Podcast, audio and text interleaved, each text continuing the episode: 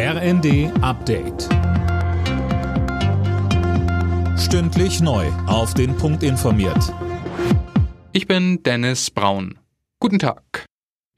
Wie können die Inflation gedämpft und die Menschen entlastet werden? Darüber spricht Bundeskanzler Scholz zur Stunde mit Arbeitgebervertretern und Gewerkschaften.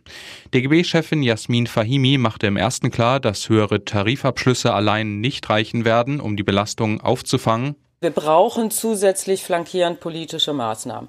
Das Wasser steht den Leuten nicht nur im unteren Einkommensbereich bis zum Hals, sondern es geht bis weit in die Mitte der Normalbeschäftigten und deswegen muss es auch eine zusätzliche Entlastung in der Breite geben. Wir sagen zweite Energiepreispauschale und neben dem Strompreisdeckel einen Gaspreisdeckel.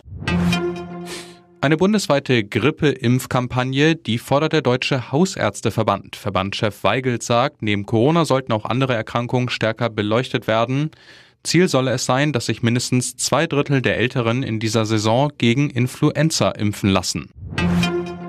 Im Streit um Panzerlieferungen an die Ukraine bekommen Grüne und FDP jetzt Unterstützung von der Union.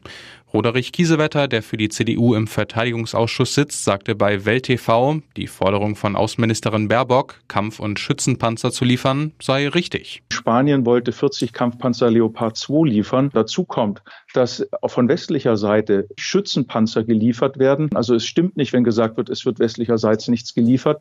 Der Bundeskanzler hat Angst, weil Putin ihm gedroht hat, dass er dann eskalieren würde. Aber das ist eine falsche Drohung. Hier nutzt Putin deutsche Angst aus. Das weiß die Außenministerin, die das politisch richtig bewertet, dass sofort geliefert werden muss.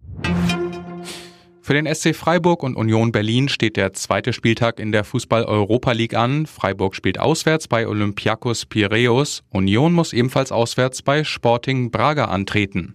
In der Conference League empfängt der erste FC Köln Slowacko aus Tschechien. Alle Nachrichten auf rnd.de